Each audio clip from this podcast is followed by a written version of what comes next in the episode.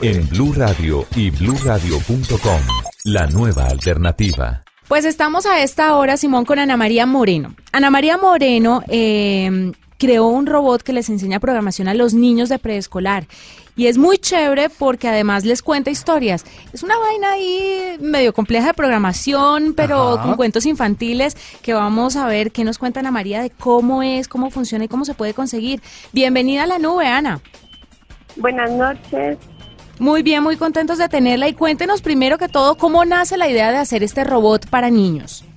La idea nació desde hace muchísimo tiempo. Con el profesor Camargo habíamos, Carlos Iván Camargo Areña, habíamos trabajado en proyectos con el distrito de enseñarle a programar a chicos de colegios digitales, pero pues era siempre para grados eh, décimo, once. Entonces nos dimos cuenta que no había nada para pequeños de preescolar y pues él tiene un hijo y yo tengo una hija, entonces dijimos como bueno, sería chévere enseñarle a programar a nuestros hijos y pues ya le desarrollamos en la tesis con mi compañero Nelson Tobar.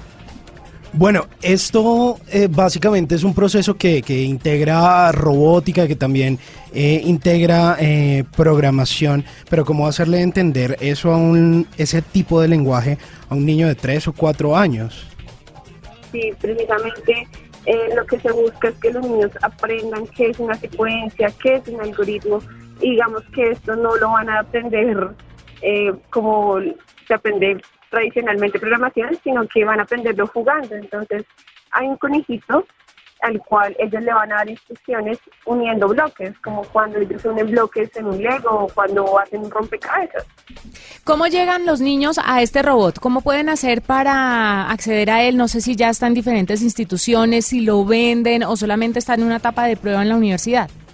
Eh, sí, en este momento estamos en, una, una, materia de maestría que se llama Creación de Industria Electrónica, planteando ya un modelo pedagógico y como un, análisis financiero para encontrar algún inversionista y ahí sí poderlo distribuir, porque en realidad por ahora pues la tesis la sustentamos en enero y es el prototipo. Nosotros tenemos el prototipo funcional, pero no tenemos como ya, eh, como te dijera, stock en el mercado o algo así.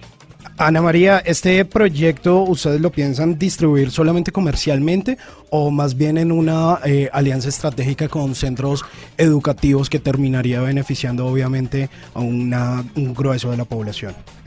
Pues sí, precisamente nuestra idea realmente es distribuirlo primero que todo instituciones. Eh, pensamos en públicas porque quisiéramos mejorar la educación de la gente más humilde y obviamente también privadas, pero digamos que en un primer momento como ya hemos trabajado con el distrito, la idea es tener alianza, alianzas con el distrito. Claro. Ana María, eh, finalmente, para que nos cuente un poquito, ¿han hecho pruebas con niños? ¿Cómo reaccionan frente a este robot?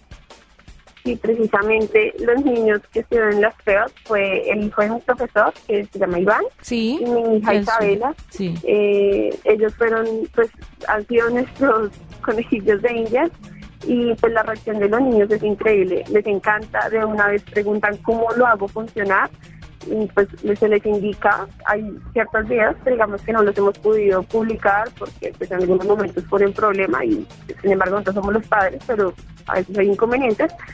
Eh, pero pues lo que la es cómo lo hago funcionar y realmente entienden muy rápido que es unir los bloques para darles instrucciones, entonces digamos que van pidiendo más complejidad. Ah, buenísimo. Pues Ana María Moreno, eh, una de las creadoras de este robot que le enseña programación a los niños de preescolar, muchas gracias por estar con nosotros en la nube y por contarnos sobre este proyecto. Muchas gracias a ustedes por llamarme.